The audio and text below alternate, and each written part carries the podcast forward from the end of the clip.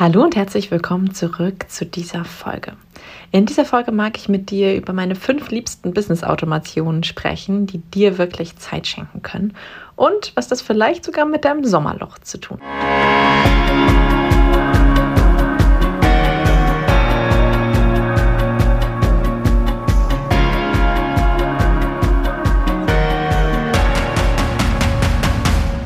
Hallo, ich bin Lisa Mattler alias Frau Dr. Technik und ich begleite Unternehmerinnen dabei, ihr Online-Business aufzubauen oder ihr Offline-Business mit Online-Elementen zu ergänzen.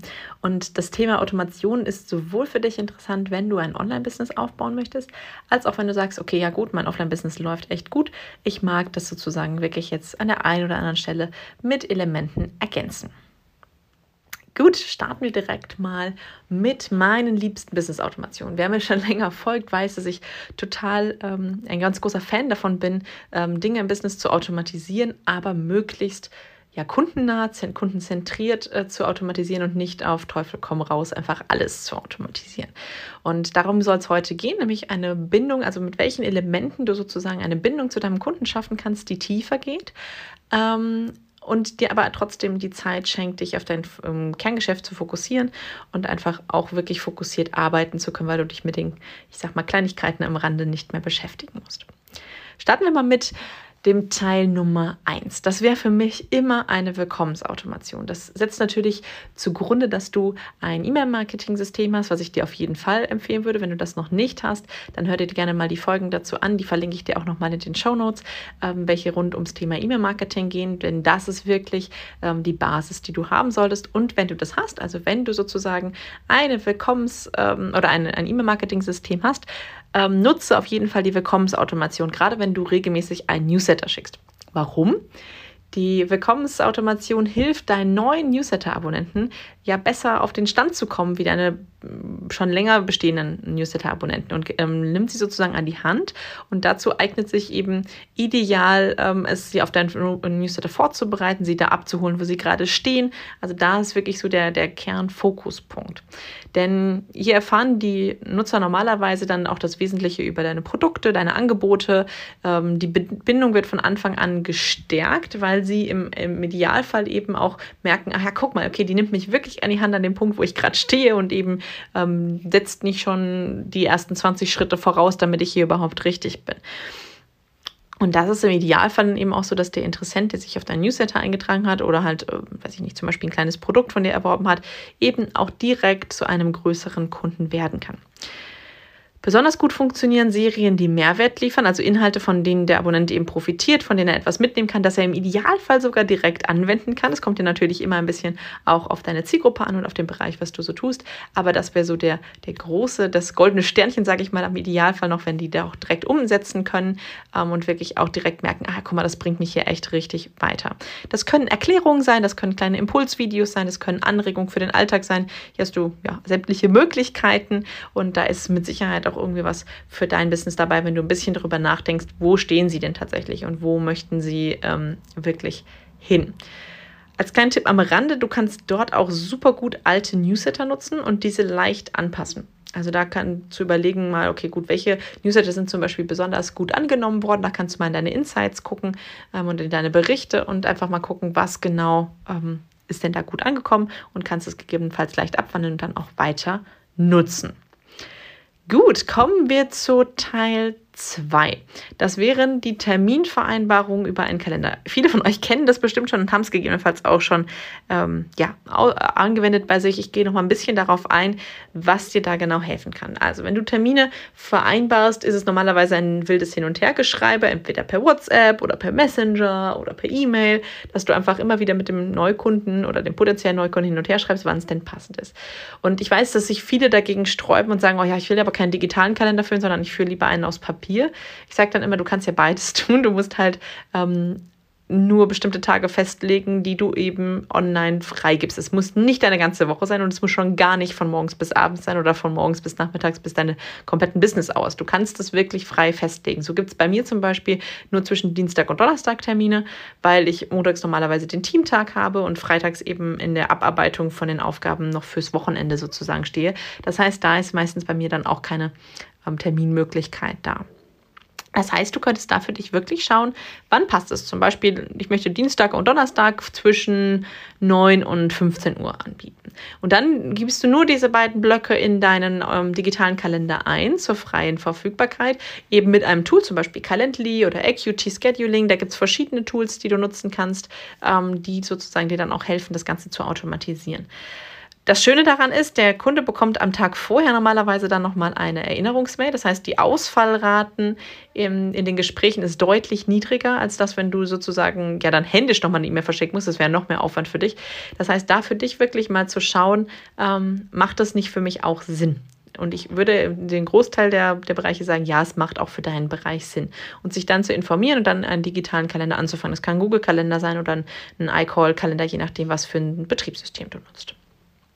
Gut, kommen wir zu Punkt 3. Das ist die Zahlungsabwicklung über einen Zahlungsdienstleister.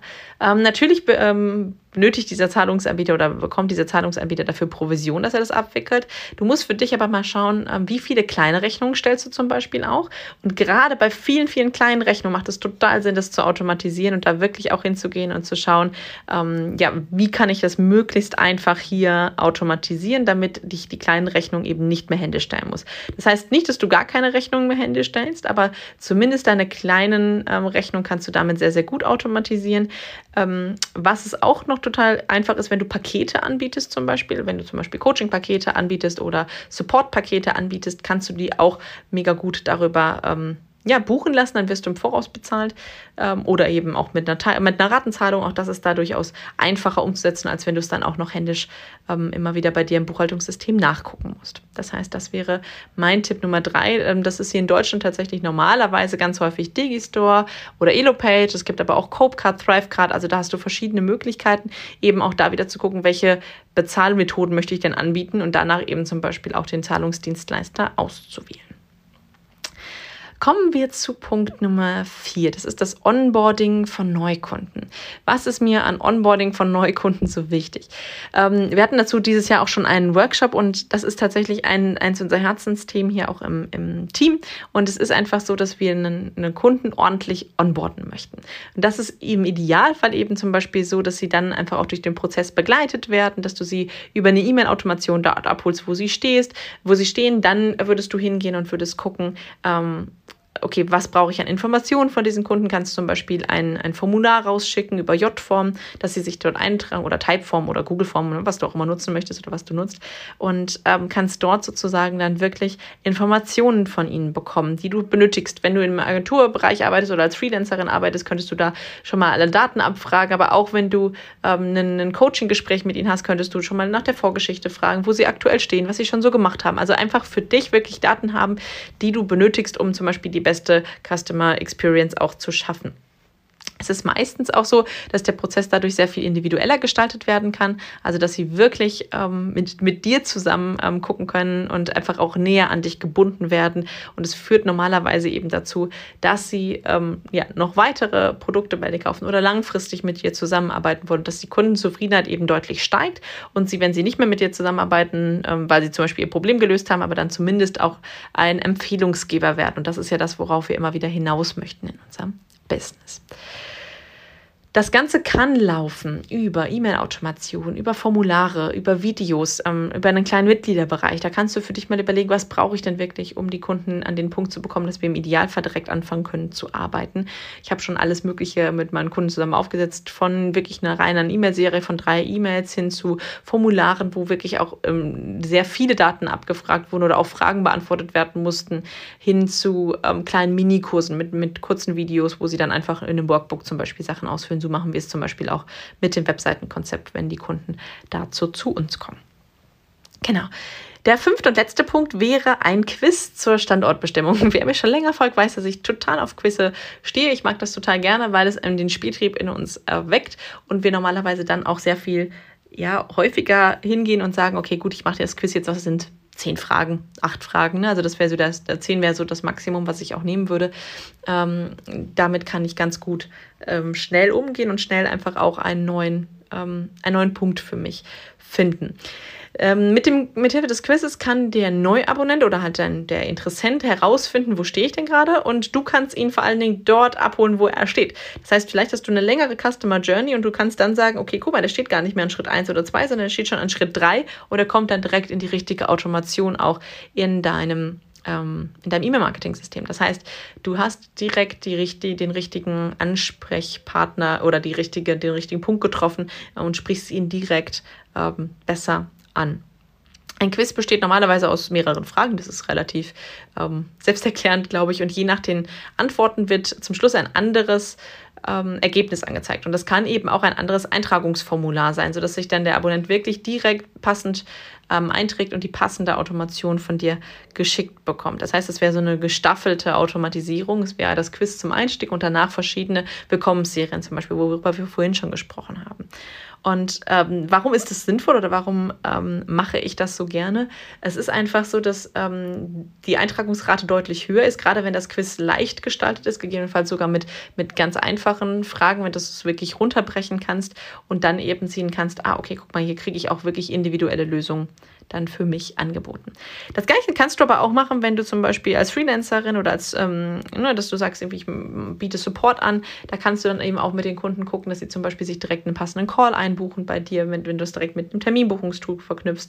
Oder wenn du sagst, nee, ich bin jetzt hier und möchte gerne irgendwie, dass sie, dass sie schon mal ähm, mir sagt, wie sie am liebsten mit mir arbeiten wollen. Auch das kannst du dort einpflegen und zum Beispiel auf ein Gruppenprogramm hinweisen, auf einen Selbstlernkurs hinweisen oder was du eben so in deinem Portfolio hast. So, ich hoffe, du konntest ein bisschen was mitnehmen und ich konnte so ein bisschen vielleicht auch das ein oder andere Sommerprojekt für dich jetzt mal im Kopf auf, ähm, ja, aufgehen lassen. Wenn du irgendwie Rückfragen hast oder sagst, oh Lisa, ich würde da total gerne mal mit dir darüber sprechen, ist das so sinnvoll, was ich mir da überlegt habe? Oder ähm, kann ich da noch irgendwie, kann ich da tiefer reingehen, soll ich nicht ganz so tief reingehen, ähm, ne, wie kann ich sowas ansetzen, dann buche dir gerne eine Visite. Und es ist tatsächlich auch so, dass wir jetzt im Sommer ähm, definitiv in verschiedenen Orten Deutschlands, also immer wenn sich ein paar Leute von euch aus der Umgebung sozusagen zusammentun wollen, ähm, definitiv auch Offline-Tage wieder anbieten wollen. Denn ich weiß, ganz viele von euch fragen mich immer danach, so Lisa, ich würde total gerne mal offline mit dir arbeiten, weil online ähm, ist mir das immer zu kurz oder ich möchte halt einfach gerne schneller vorankommen und möchte einfach zwei Tage am Stück arbeiten. Das haben wir uns jetzt zu Herzen genommen und ähm, haben die Offline-Tage mal wieder mit reingenommen. Die hatte ich schon mal vor ein paar Jahren mit im Programm, aber jetzt äh, wurden sie wieder angefragt. Das heißt, natürlich bieten wir sie gerne an. Und ich werde dazu noch weitere Informationen in den nächsten Folgen, aber auch in den nächsten Newslettern ähm, teilen mit euch. Das heißt, wenn du noch nicht eingetragen bist, dann trag dich auch sehr, sehr gerne in die Newsletter ein. Dann bekommst du da alle Infos und wirst auch keinen Termin verpassen. Vor Ort sind die Termine, äh, die Plätze limitiert auf vier Plätze. Ähm, das heißt also, wenn du mit dabei sein willst, wäre es gut, wenn du schnell vielleicht mir auch einfach eine E-Mail schreibst, wo bist du, aus welchem Bereich bist du. Wir werden dazu aber auch noch Formulare verschicken, dass ihr euch da eintragen könnt, für in welchem Bereich es für euch interessant wäre. Genau, das war's für heute. Ich wünsche dir einen ganz wundervollen Tag und wir sehen uns oder wir hören uns nächste Woche. Stay tuned. Bis dann.